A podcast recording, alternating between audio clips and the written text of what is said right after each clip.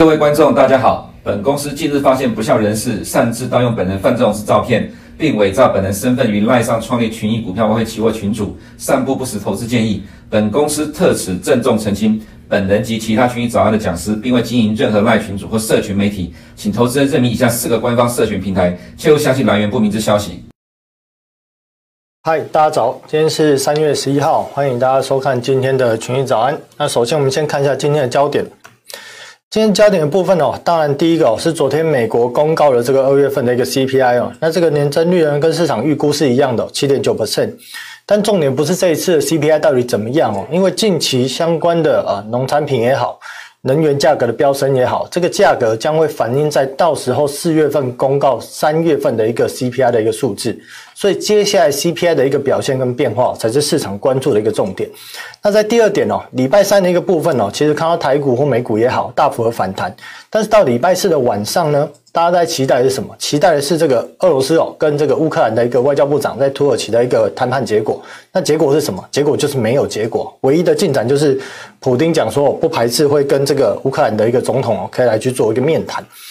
那在欧洲央行的一个部分哦，昨天哦意外性的哦这个谈话内容哦比市场预期的还要鹰。那怎样还要鹰呢？主要是他提到了将会比计划中更快去结束所谓的一个购债计划，就是他们这个量化宽松的一个政策，预期将要在今年的一个第三季哦来提早来去做结束。那另外在美银的一个报告有提到美国国债流动性的问题哦，这部分我们大家会来去做说明。那在第五点的部分呢，呃，期间的一个俄罗斯银行哦，它将会在这个本周末正式的被踢出这个 SWIFT 体系这个平台。那当然啦，这期间银行主要都不是来。来去从事能源交易的一个银行，那因为俄罗斯在这个呃 SWIFT 平台体系里面哦，大概有三百多间银行，但是呃以这个美国为首的一个制裁哦，只将七间俄罗斯银行踢出了这个平台这个体系的这个系统。那其实这七间里面又不包含了这个呃能源。呃，就是交易的一个银行为主哦，并不包含在这里面，所以这其实是一个宣示意义大于一个实质意义。但重点哦，我们大家会提到真正的一个金融核弹到底是什么？那俄国的一个限制部分的一个商品出口以及原物料的一个出口，这个清单呢，目前是预计将会在本周五来去做一个公布，所以市场哦也会去担忧俄罗斯到底会放出什么样的一个金融核弹。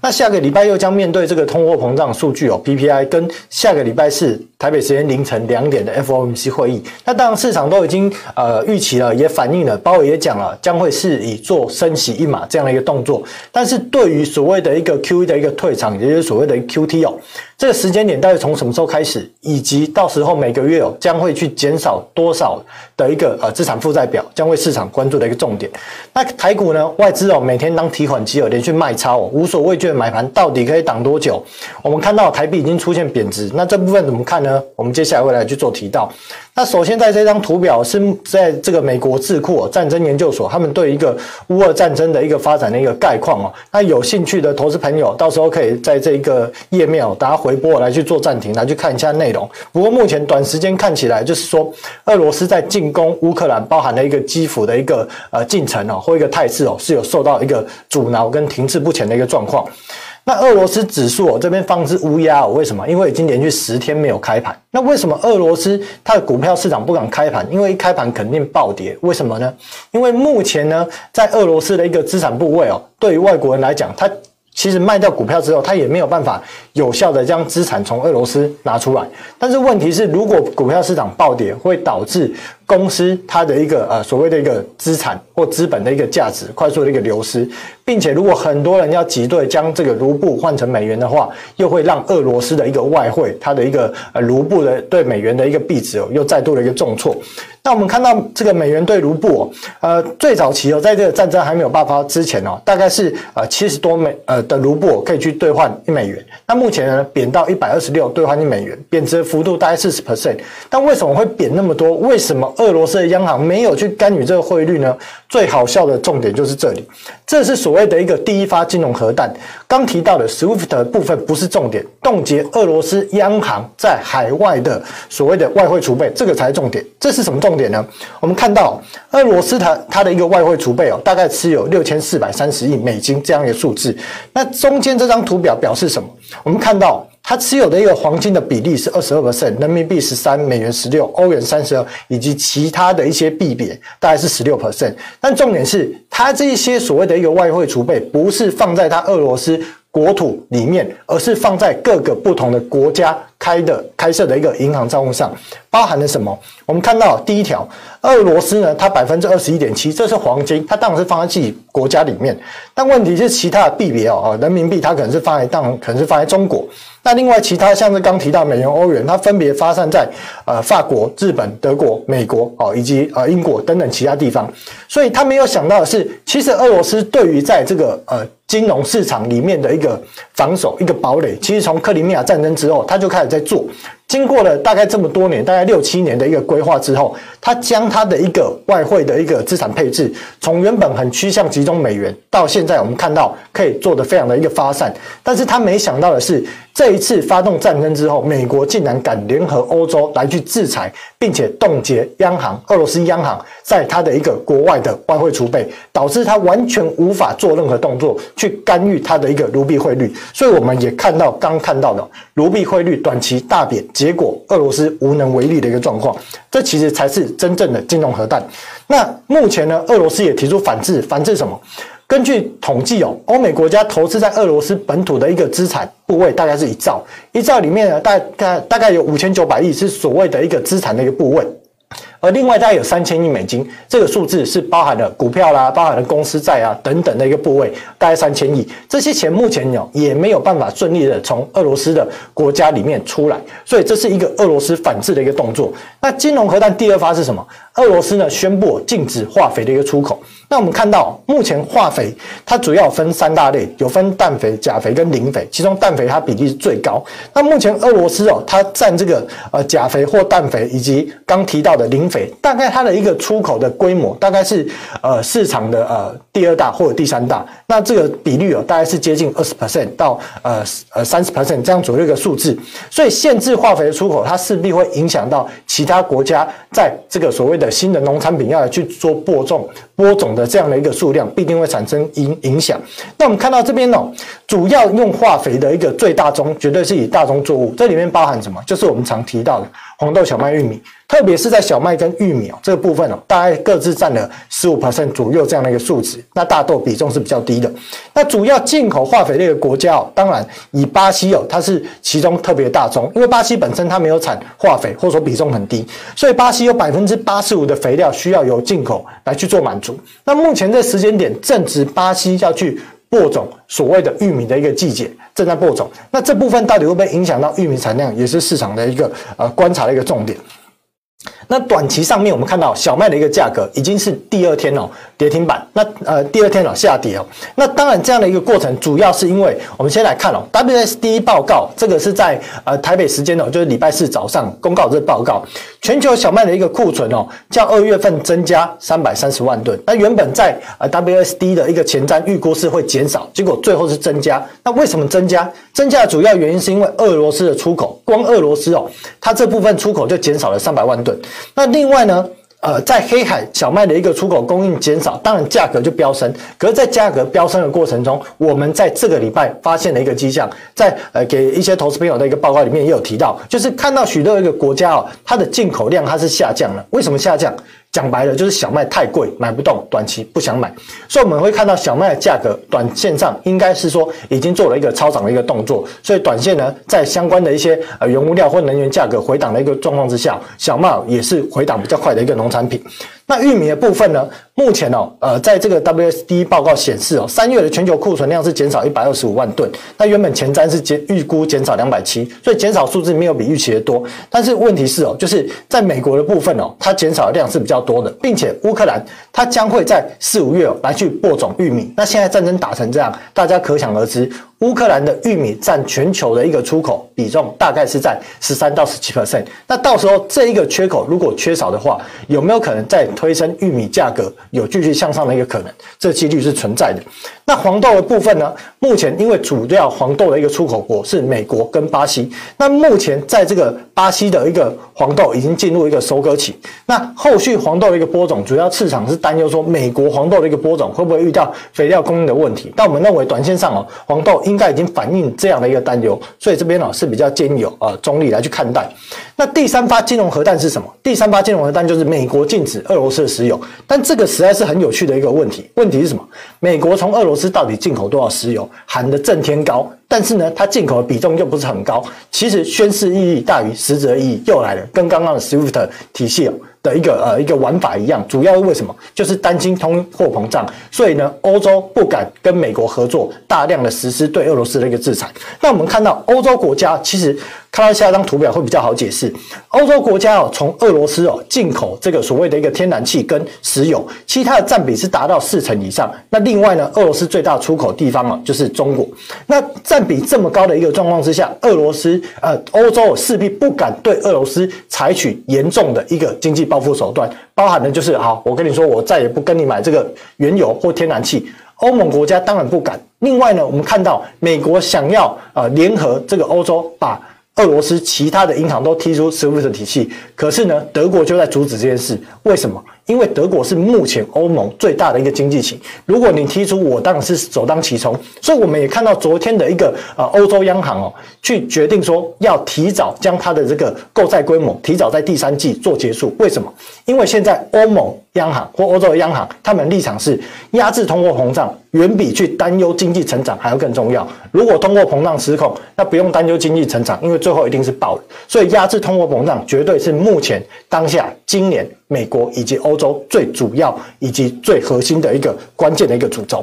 那目前如果在看到全球三大石油产油国，我们看到红色红色的线是沙乌地阿拉伯，水蓝色是俄罗斯、美国。这三大石油产油国大概就占了全球石油每天的供应量大概百分之三十到百分之三十五。那以目前俄罗斯一天大概出口哦七百五十到八百万桶这样的一个数字，纵使伊朗回到国际的呃所谓的一个石油供给的一个呃角色上面哦，它每天大概也只能供应三百五十万桶。那有趣的是，拜登希望说美国的一个天然气啊，要美国的一个页岩油业者能够去增产，但问题是这几年因为大家都想要废掉所谓的一个。石油想要降低这个所谓的一个碳排放，所以这几年其实美国的页岩油业者根本没有投资，你要他怎么增产？根本不可能。打电话给沙乌地阿拉伯，打电话给中东国家，也没有人要接你电话。结果呢，就是看到原油价格短期一直飙涨。当然，最近这几天哦，原油价格有所修正，主要是因为刚提到的所谓的呃，就是能源，因为欧洲开始要逐步进入春天这样的一个季节，加上短期油价涨多，以及在这个乌俄战争的一个冲突，因为在昨天哦，有所谓的一个他们双方的一个外交部长那个谈判的一个过程中，短期原油价格有所回落。但是我们看到，如果基本上这场战争，不论是最后是俄这个俄罗斯赢了还是输了。基本上哦，对俄罗斯的制裁，它将会去持续，所以原油的一个价格基本上短线哦，纵使回落，但它可能短时间内都还是会维持在一个相对高档震荡或者是盘涨的一个状态。那欧洲的天然气价格短期就回落比较多了，也是包含刚刚提到的原因，因为欧洲国家逐呃即将哦进入所谓的一个春天的一个季节，当然还没到，但是快的，所以在短期目前看到俄罗斯对欧洲国家供应的一个天然气依然是没有断掉这个天然气，还是稳定供应的一个状况之下，再加上天气有所回温，所以呢看到短期的一个投机买盘是退场，但是对于这个欧洲的一个天然气价格哦，在呃去年的一个年初哦，当时的价格大概是在。二十五这样的一个单位，目前呢大概是在一百二十几，所以涨幅还是很大。但对比前阵子涨到三百多，那简直是天价。所以纵使回落下来到这个所谓的一百二十六这样的一个数字哦，对于欧洲国家在今年哦整年的一个 CPI 或者一个物价上涨的压力，绝对还是存在的。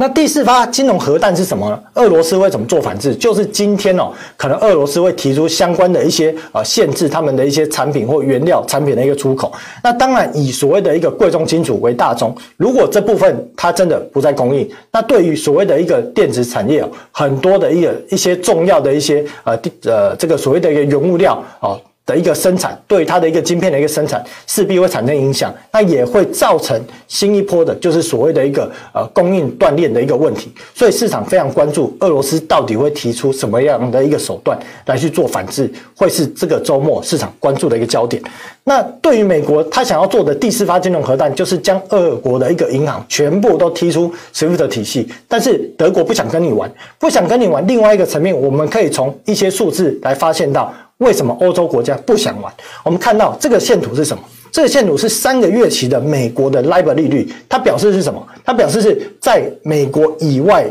基本上是以所谓的一个欧洲或伦敦这样的一个交易市场。它借美元的一个利率，相对于美国本土的 OIS 的一个利率的一个变化，那 LIBOR 利率一定比 OIS 利率高。那我们看到 LIBOR 利率短期内呢，已经飙升到零点七四五，这个是三个月期。那零点七四五听起来好像诶还好，但问题不是还好，问题是二月二十一号 LIBOR 利率才在零点四六，现在在零点七四五，短短时间里面呢，两个多礼拜利率涨幅来到百分之六十几。这个涨幅其实是非常快的，那同时也可以看到一个迹象，就是远期交换的一个利率减掉 OS 的利率哦，原本正常的这个数值，正常的基础这个这个呃所谓的一个利率差异哦，大概是在五个基点到十五基点，可是短线上快速跳升到三十四到四十基点，这才是最近股票市场震荡非常大的原因。为什么？为什么这个利率会跳升上来？其实很多人不了解这个利率代表意义是什么。我跟大家说，因为目前呢，呃。呃，这个所谓的一个欧美国家对俄罗斯的一个央行制裁之后，以及踢出期间哦。这个俄罗斯银行从 SWIFT 的体系踢出之后，下一步的动作就是可能全部都要踢出，所以其他的俄罗斯的银行势必会担心，如果我到时候被踢出，我在交易上遇到困难，我势必想要去加速把我在欧洲市场的美元部位加速转移到所谓的一个亚洲或其他地方，变成其他地方的一个货币，这也会导致短时间内在所谓的一个欧洲的一个货币市场。俄罗斯的银行呢，大概有有三千亿的一个美金的一个部位，在欧洲的市场来去做放贷，作为贷方的一个角色。但是，一旦这个资金被抽走之后，欧洲在货币市场这些短期借贷周转的钱就少了三千亿美金这样一个数额，这就会产生海外美元稀缺的状况。产生海外美元稀缺，就会看到美元海外美元的利率快速调升。如果一旦调升，势必会加速。所谓的一个市场的一个玩家来去解除他其他资产部位的一个杠杆，这样的一个过程就会造成其他呃所谓的一个呃资产产品的一个价格的一个波动，所以我们会看到过去一个礼拜啊，全球的包含了欧洲也好、美国也好，或者是台湾的一个股市也好，震荡非常剧烈，主要就是一这样的一个原因，因为。呃，如果以这个指数哦，中长线的一个波动趋势的波动，它是取决于总金跟所谓的货币供给量的一个变化来去决定。但是短期的一个波动会决定于货币市场的一个动荡或短期利率的一个变化，会去决定了短线上股票市场波动的主要因素。那美元指数我们也可以看到，短期内快速的上扬，主要就是刚提到的海外美元稀缺一定会产生美元抢手这样的一个状况，并且在美欧的一个货币政策差距之下。美国美元它的一个币值绝对相对强势，所以基本上美元还是维持一个盘涨的一个态势。那美国的一个 CPI 预期哦，这是彭博根据美国呃，在今年全年的一个 CPI 的预期，我们看到到年底哦，这个数字还是维持在六个 percent 之上，所以显示这个数字呢，原本市场预估大概在二月会见到高点，结果现在没有，甚至可能到时候四月份公告三月份或五月份公告四月份的一个 CPI，可能都都还会有一个上扬的一个迹象。那因此说，如果通货膨胀持续加剧，美国绝对没有办法允许这个通货膨胀失控。为什么？因为一旦通货膨胀失控，势必会造成经济大幅度的衰退，而且它不是短痛，它是长痛。这个时间可能会维持一年、两年，甚至更长的时间，并且在利率快速上扬的一个状况之中，美国它新发的公债的利率势必得要提高。如果它的利率上扬的太太快，就会造成它的一个财政赤字更加的恶化。所以，美国不论是白宫，不论是华尔街，都不想见到这样的一个状况。所以，压制今年的一个通货膨胀，必定是不论是美国也好，不论是所谓的一个呃华尔街的一个角色也好，他们绝对是希望能够把通货膨胀压制下来，因为他们不想看到长时间内的景气衰退。因为景气衰退，企业民众借钱借钱的这个欲望，借钱的能力就变少了。那对于这些华尔街的银行，他们来讲，他们的利润收入也会变少。那如果利率快速跳升，对于他们在市场做高杠杆的交易，这样的一个利润也会受到压缩。好，那美国这一次通货膨胀高居不下，原因其实它有很多的层面，包含的就是大量的向实体经济撒钱，供应链打结，供应链结构改变，这叫做备源生产。我们看到台积电。那么多国家都所要呃都要去做所谓的一个半导体大联盟，这么多国家都希望台积电去设厂，这就是所谓的一个备源呃备源生产或供应链结构的一个改变，这个是会势必造成所谓的生产成本的一个提高，另外也受到地缘政治因素的影响，所以油价居高不下。所以看到这张图表要描述的是。通货膨胀它不是单一因素所造成，所以并无法解决单一因素就解决通货膨胀，它是多面向所造成，并且我们看到红色这条线是美国的 M2，短时间内短短一年多的时间，大量超发四兆多的一个债务，那导致所谓的一个这么多钱泛滥在美国的金融体系也好，实体经济也好，它当然是会造成通货膨胀推升的一个主要因素。那美国的一个 CPI 跟 PPI 哦，还有包含了它每小时的薪资成长率，目前都是居高不下。结果呢，利率还在地板的一个状况之下，势必啊会加速联总会快速升息的一个态势。那十年期公债殖利率哦，在短线避险买盘涌入之后，目前短线公债殖利率又再度上扬，主要是因为股票市场哦，短时间内依然有修正，再加上呢，就是呃，因为市场预期通货膨胀的这一个。可能性可能没有那么快结束，所以可能势必会不会全年度利率的调升，从原本现在预估的五 percent 呃五次的一个升息哦，五个基点升呃五码的一个升息，会不会提升到七码这样一个可能性？这也是再度推升美国十年期公债殖利率上扬的一个原因。那我们如果去看哦，对于美国的呃华尔街或美国的白宫来讲。但是主政者的角度来讲，到底是美国债券市场重要，还是股票市场重要？我们去看每天的成交量比较，这边有个图表，美国的一个债券哦，公债的一个成交量，这是二零二零年数值，大概每天的一个交易规模大概是呃六千亿。那如果以股票市场来讲，大概是在呃呃这边有一个数字哦，大概是在呃两两兆两兆左右这样一个数字。哦，跟这一下大概是在呃，就是比相对于股票市场比较少的一个数字，但是我们看到呃，好抱歉，在下面这个数字看到大概每天的一个成交量是在四千七百亿左右。那右边这个是回购市场，回购市场指的是说透过债券来去转抵押借贷，每天的规模大概是在两兆多，所以这个两兆多跟这个公债每天成交量大概六千多亿，相对于股票市场。四千多亿这样的一个状况之下，美国的债券市场绝对是比股票市场还要更重要。所以，对于美国的政府也好，美国的华尔街也好，今年呢要去拯救债市才是重点，拯救股市不是今年的一个重点。那我们看到相关的一些指数表现哦，德国指数呢，昨天呢走势也是比较弱势，那依然是维持着一个向下修正的一个态势。那另外道琼指数呢，短期间内也是迟迟无法站上所谓的一个月均线二十 MA。那 S M P 五百指数也是哦，目前还是维持一个盘跌的一个态势。那 Apple 的一个股价当然是观察美国。股票，美国的一个指数还有没有办法向上攻击来去做反弹的一个关键？那目前看起来，Apple 的一个价格是撑住在所谓的年线的一个位置来去做支撑。但是我们刚提到了，下礼拜呢陆续有所谓的 PPI 跟 FOMC 会议，并且乌俄战争目前看来还没有结束的一个状况之下，下礼拜呢股票市场应该还是依然会维持一个波动比较剧烈的一个态势。那纳斯达克的一个指数呢，也是维持一个下行的一个趋势。那加权指数呢，在外资连续多日的卖超之下，当然了，呃，呃，里面一个看不见的手，或者所谓的呃投信的相关的一个买盘，也撑不住外资每天这样数百亿、数百亿的一个卖超，所以短线我们看到加权指数也跌破了所谓的一个年线的支撑，这其实也是我们之前提到了，就是。呃，如果外资真的一直卖，并且我们看到新台币汇率开始贬值的一个状况之下，表示什么？表示外资不止卖超，并且还将钱转出了台湾市场哦，移回去可能移回去美国的地方，所以看到台币汇率开始贬值，因此这样的态势呢，如果欧美股市持续震荡加剧，或有持续下修的一个风险，那对于外国人来讲，他一定会从新兴市场加速去卖出它的股票的一个资产部位，那我们就会看到台股在未来可能又会承受比较大的一个风险跟压力。所以在目前这个时间点，刚提到下礼拜有一些相关的一个利率决策，以及所谓的一个通货膨胀数据公告。另外，乌俄战争还暂时没有尽头状况下，建议有短线上的操作还是会比较偏向保守谨慎，会比较恰当。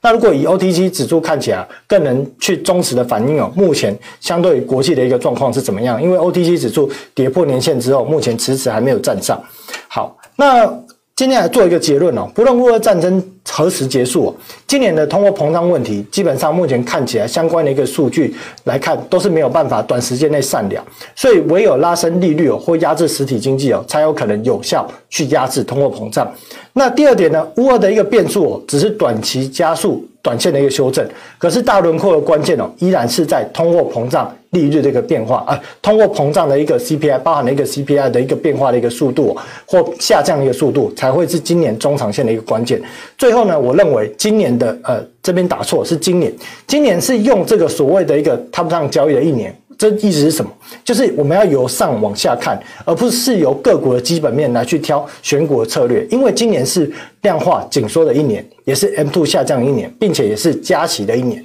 而也是需要去压制通货膨胀的一年。所以今年整体的总体经济的一个变化跟影响，会对比相对于股票本身产业或本身股票公司体质的成长的角度来看哦，前者会更为重要。所以建议投资朋友，如果在今年操作角度上面反过来，从上到下来去从总经看到个股，看到产业，看到个股这样一个方向，在今年操作策略应该会是比较恰当。好，那今天的节目就到这里哦，那我们就下周见，拜拜。全球已有超过一百三十个国家宣示了二零五零年净零碳排，纷纷祭出燃油车禁售令。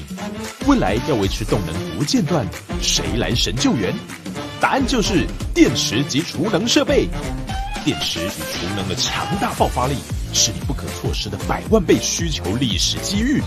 拥有电池及储能，就有 power 行遍天下。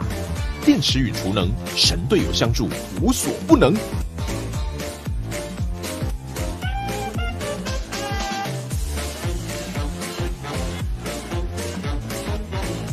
动力不断电，得电池者赢天下。零零九零二。中性电池及储能 ETF。